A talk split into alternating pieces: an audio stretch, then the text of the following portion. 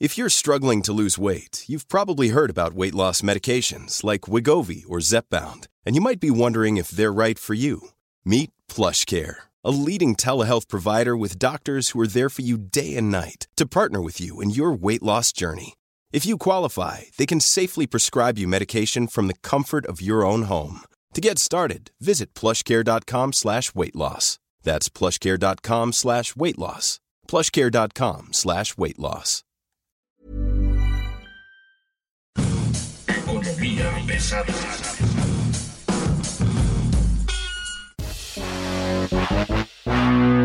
¿Cómo están ustedes? Bienvenidos al nuevo caos informativo de Economía Pesada. Mi nombre es Luis Carriles, arroba Luis Carrujos, y estoy aquí para darle a conocer un poco la interpretación de lo que está ocurriendo en el muy corto plazo en el mercado mexicano, en el tema de negocios, finanzas y demás. Y hoy nos acompaña como invitado especial Mario Alavés, editor de Energía Debate, coordinador de información.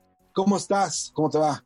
Luis Carriles, muchas gracias. Todo bien, estamos todavía todo, limpios. todo bien, no me puedes decir que todo bien cuando están vendiendo Banamex y ya se va después de estar 20 años aquí. No me puedes decir que todo está bien cuando tenemos inflación de 7.4 el año pasado. ¿Cómo dices que todo está bien, Mario? Viene la reforma eléctrica, ya la quieren hacer. Ayer el Senado está diciendo de Estados Unidos que México está fallando en sus compromisos del Tratado de Libre Comercio en áreas como energía. No, no, Mario, ¿cómo dices que esto está bien? No creo eso. Por lo menos no tengo COVID. Bueno, además tenemos el nuevo COVID que está pegándole a todo mundo en este momento con una concepción de las cosas diferente. No tenemos protocolo, no sabemos cómo viene, no sabemos cómo estaba y ahora pues lo estamos enfrentando un poco con la experiencia del 2021, del 2020, pero no sé si vaya a funcionar. Ha quedado claro para las autoridades del mundo que el Omicron le va a pegar a todos, ¿no?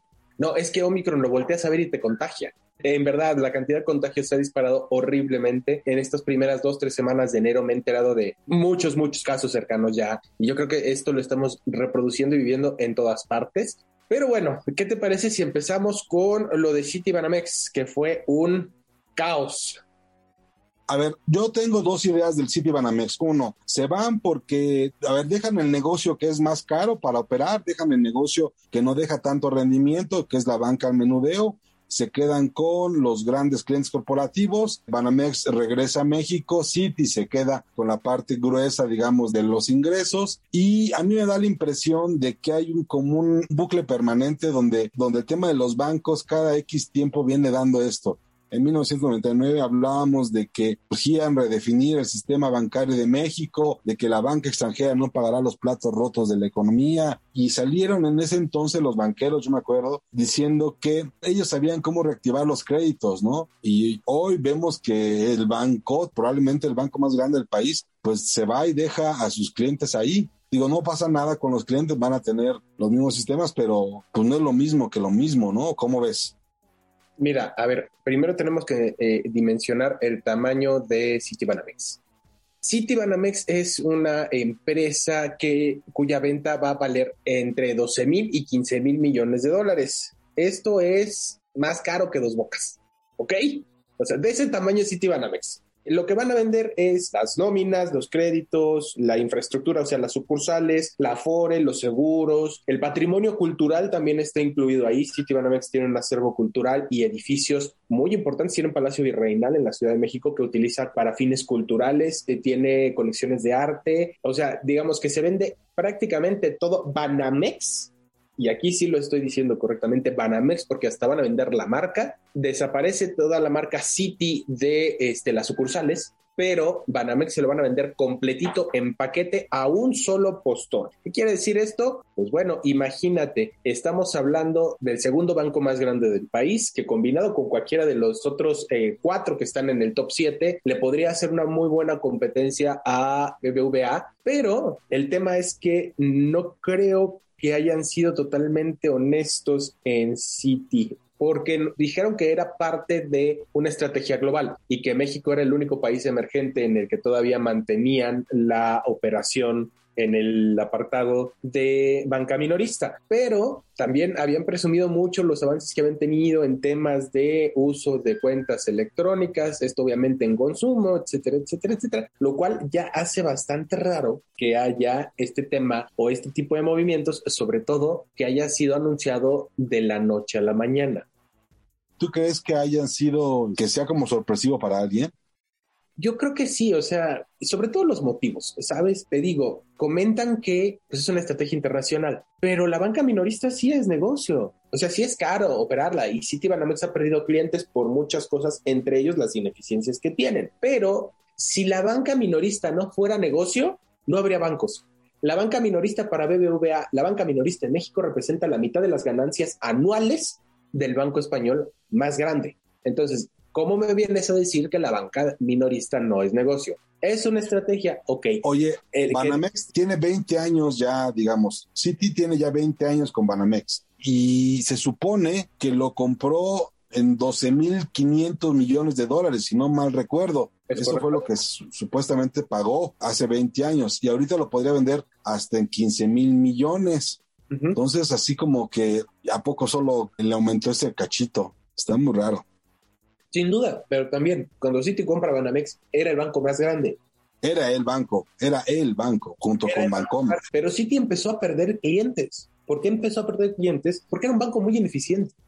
Era un banco demasiado complejo para el usuario, era un banco no amigable para el usuario. ¿Qué es lo que ocurrió con BBVA? Pues bueno, exactamente lo contrario. Se volvió un banco con la tecnología de punta en el que todo es a través de entrega de turnos, en el que la atención al cliente es mucho más fluida, y en la que los cajeros automáticos no te representan un dolor de cabeza porque tienes que meter la tarjeta, sacar la tarjeta, ponerle el volver a meter la tarjeta, volver a sacar la tarjeta, etcétera, etcétera, etcétera. El trabajo que hicieron en su banca electrónica es mil veces mejor que el trabajo que traía Citibanamex aunque lo, hayan tratado de mejorar, sí hubo mejoras, pero Citi no es un banco tan amigable con el cliente, con la banca minorista. Y eso le causó el castigo de los clientes. Sobre todo cuando vinieron posibilidades como la portabilidad de nómina o cualquier otro tipo de movimiento en el que ya no hubiera tantas penalizaciones por sacar tu dinero de este banco o de cualquier banco para pasarlo a otro. Ojo, Banamex dejaba algo así como 300 mil millones de pesos en utilidades netas, ¿no? Tampoco es un banco que esté así como tirado al piso. Es un buen pastel, ¿no? Quien vaya a decir a apostar por él está comprando una de las carteras más consolidadas, ¿no? Además. Y además es una cartera sana. No estás comprando la cartera del Banco del Bienestar, por ejemplo o la cartera de estos bancos pequeños que algunos están en problemados e incluso ya están en procesos de quiebra. Digo, ¿estamos en una época de consolidación de bancos? Sí, porque hay muchos bancos pequeños que a partir de la pandemia tuvieron problemas y que ahora tienen que fusionarse con otros para solventar esos problemas. Sí, Citibanamex no es un banco pequeño, ni mucho menos. City, Citibanamex no es un banco pequeño, no es un banco que sea pobre, no es un banco que esté quebrado, es un banco que ha obtenido utilidades netas más o menos por 300 mil millones de pesos y de este monto solamente 62 mil millones, decían los analistas, corresponden a estos tres años de gobierno de esta administración. O sea, mal no le ha ido con la 4T y todo indica que tiene que ver con un cambio no de desconfianza en la 4T, sino de, de, su propio modelo de negocio, ¿no? Me da la impresión de que ellos están apostando más a un modelo de negocio donde la situación sea mucho más fácil de manejar, ¿no? Exactamente, manejar lo que deje más rendimientos al menor costo, pero también yo creo que tenemos que ser conscientes de que hay un contexto muy largo en la 4T en el entorno bancario. Acuérdate, Luis Carriles, que Ricardo Monreal quiso borrar todas las comisiones de un plumazo. Y acuérdate que también obligaron a las AFORES a bajar por decreto las comisiones. Entonces, el entorno bancario no ha sido del todo fácil. Sí, pero de todos modos, 62 mil millones de pesos se ha ganado solo en estos tres años. Mal no le ha ido. Sí, ya lo que quisiéramos nosotros para un fin de semana.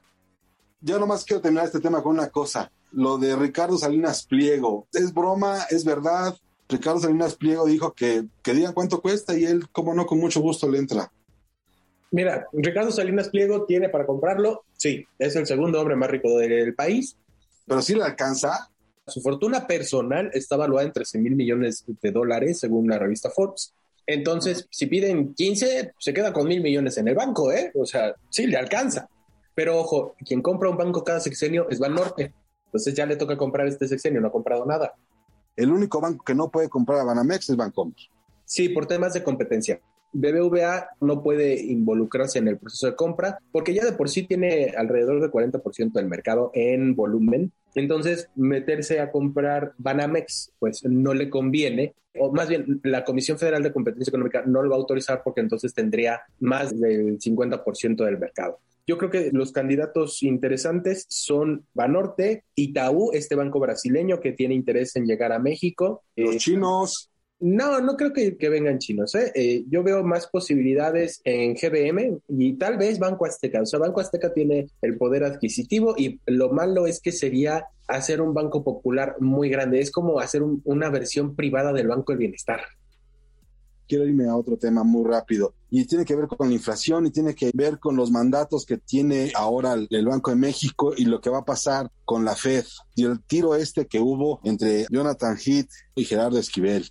Entonces, pues yo te diría, el tema de inflación me parece que va a ser el gran tema de 2022, cómo controlarla desde Banco de México, qué va a ser el gobierno federal para intentar eh, frenar el deterioro económico. Está, ya vio que sus aumentos salariales nomás no sirven, han sido rebasados en menos de un mes. Y ahora lo que estamos viendo es que la inflación no es transitoria, que va a ser un tema de largo aliento, que va a haber una discusión muy fuerte sobre qué hacer y tenemos enfrente a la Fed, ¿no? En Estados Unidos que va a ser mucho más agresiva sobre qué van a hacer en Estados Unidos y eso nos va a afectar pues como país, ¿no?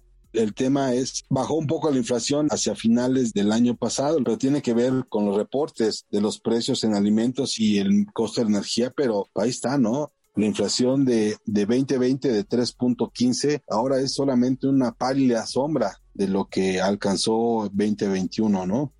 Sí, cerramos 2021 con 7.37% de eh, inflación anual. Es el número más alto para un cierre de año desde 2001. Estamos hablando de 20 años. No podría decir que es culpa la 4T, pero lo más interesante aquí es cómo ya se está empezando a notar una división dentro del de, Banco de México y también hay por ahí algunas cosas curiositas desde que entró Victoria Rodríguez Ceja como gobernadora del Banco de México. Por ejemplo, pues ya eh, se tuitean cosas correspondientes a la política monetaria desde la cuenta de Twitter del gobierno federal. Yo nunca he visto al gobierno de Estados Unidos tuitear algo que le corresponde tuitear a la Reserva Federal.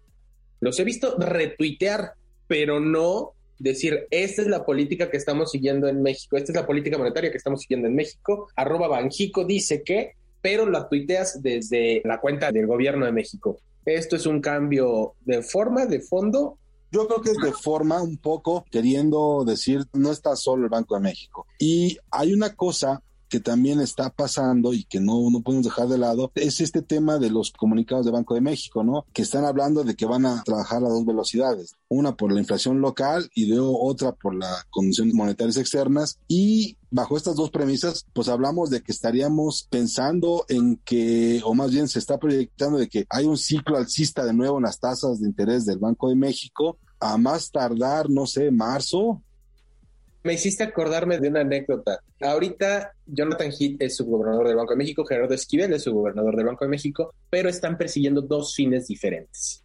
Gerardo Esquivel es el único que ha propuesto no aumentar la tasa de interés referencial. ¿Por qué? Porque cuando se aumentan los intereses uno deja de contratar créditos y se deja de contratar créditos deja de fluir el efectivo y deja de crecer la economía. Esto también al mismo tiempo genera una reducción en la inflación. Mientras que Jonathan Heath defiende que es necesario subir la tasa de interés referencial porque la inflación subyacente, es decir, todos los precios que no son volátiles, la que marca el camino a largo plazo de la inflación, se mantiene al alza y sigue en niveles récord. Entonces, esto que tú me comentas, en alguna ocasión yo pude entrevistar a Jonathan Kidd antes de que fuera subgobernador del Banco de México y le hice una pregunta similar. Me miró muy enojado y me dijo, el mandato del Banco de México es cuidar la variación de los precios. Y para eso se tiene un instrumento que es la tasa de interés referencial. Si quieren que el Banco de México haga dos cosas, necesita dos instrumentos diferentes. En este caso, la Reserva Federal tiene dos mandatos. La Reserva Federal es el equivalente al Banco de México. Tiene dos mandatos. Uno, vigilar la inflación. Dos, asegurar el pleno empleo.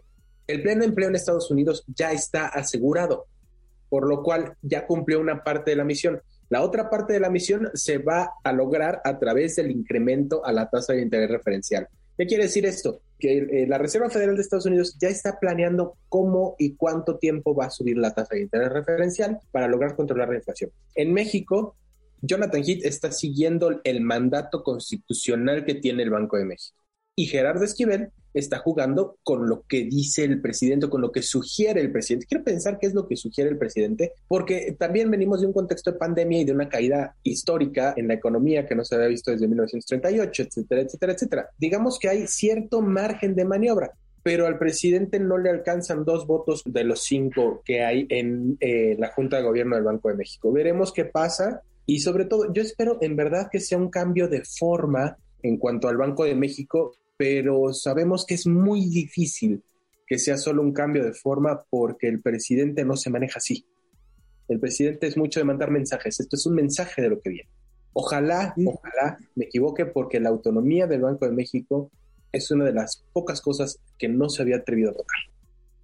Ahora, el Banco de México va a tener un debate interno muy fuerte y el tema es que no sabemos para dónde va a patear este, la bola la nueva gobernadora, ¿no? Sabemos un poco lo que hace Jonathan Heath, sabemos un poco lo que hace Gerardo Esquivel, hemos visto el desempeño de los otros gobernadores en este último año, que a mí me queda claro que en este momento es un enigma, ¿no? Eh, la gobernadora, porque al final del día, pues su voto va a ser decisivo en muchos sentidos. Mira, mm, no creo no creo que, el voto de la gobernadora vaya a hacer alguna diferencia. no, la influencia que va a tener. Si su voto es a favor de que sea el Banco de México un promotor del crecimiento y no del pleno empleo y de los planes de la 4T, pues tenemos una bronca.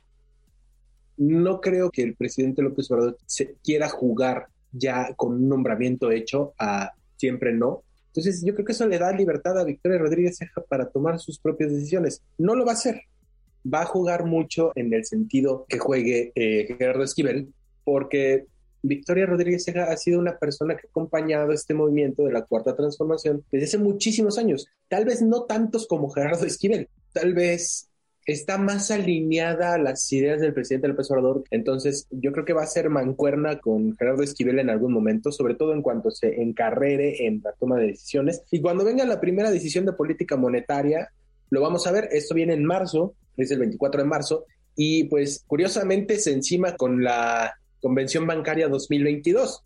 Ahí vamos a ver de qué tamaño está el asunto. Oye, y nada más para terminar este asunto de la carta que envían desde el Senado al gobierno de México, todo este lío con el TMEG, energía, ¿en dónde estamos parados? El tema energético, la reforma a la ley de hidrocarburos, la reforma a la ley de la industria eléctrica, el cambio en la política de confiabilidad del sistema eléctrico nacional, todo eso nos está poniendo sobre un polvorín. Lo ha dicho el sector privado, lo ha dicho la academia, lo ha dicho Europa, lo ha dicho el gobierno de Estados Unidos, o sea, el Departamento de Estado de Estados Unidos. Ya no estamos hablando de, palabras menores. Lo mencionó por ahí también la representante comercial de Estados Unidos, Catherine Tai, en la reunión que sostuvo en estos días con la subsecretaria de Comercio Exterior, Luz María de la Mora. O sea, ya no ver que es necedad, y que todavía están buscando las formas para aprobarla como sea, ya es un tema de, de ideología política. No hay nada detrás de esto, no hay ni un dato que respalde esto, es ideología política, pero es una ideología política que se está convirtiendo en un polvorín.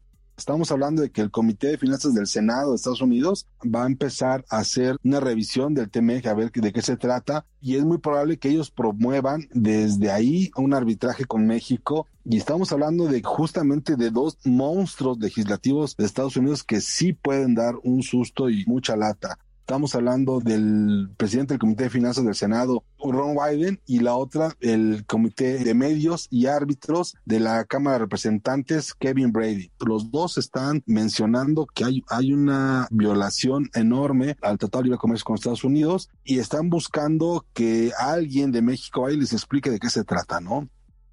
Son muy buenos para comunicar pero no, no saben explicar los fundamentos técnicos de esta reforma, porque no tiene fundamentos técnicos, así de fácil. Bueno, no, no hay, no hay fundamento técnico. Cuando Luis Bravo dice es que las plantas de ciclo combinado funcionan con dos combustibles diferentes en televisión nacional, ahí te das cuenta que no tienen ni la más remota idea de lo que están hablando. Pues yo lo dejaría ahí las cosas, mi querido Mario. Muchas gracias por ayudarnos Muchas gracias, Luis Carriles. Se va a poner muy interesante. Vienen los diálogos. Y curiosamente, también el PAN se va a reunir con la Secretaría de Gobernación. La reforma del carbón, la reforma apagón le llaman. Pero bueno, lo estaremos discutiendo la siguiente semana. Muchas gracias, Mario. Muchas gracias a todos ustedes por estar con nosotros hoy. No se lo olvide, esto es Economía Pesada. Mi nombre es Luis Carriles, arroba Luis Carrujos. Y mis redes sociales me encuentran como arroba Arturo-a la vez. Saludos, hasta luego.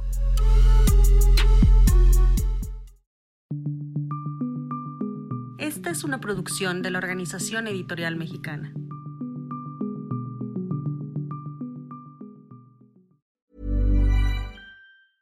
Hey, it's Danny Pellegrino from Everything Iconic.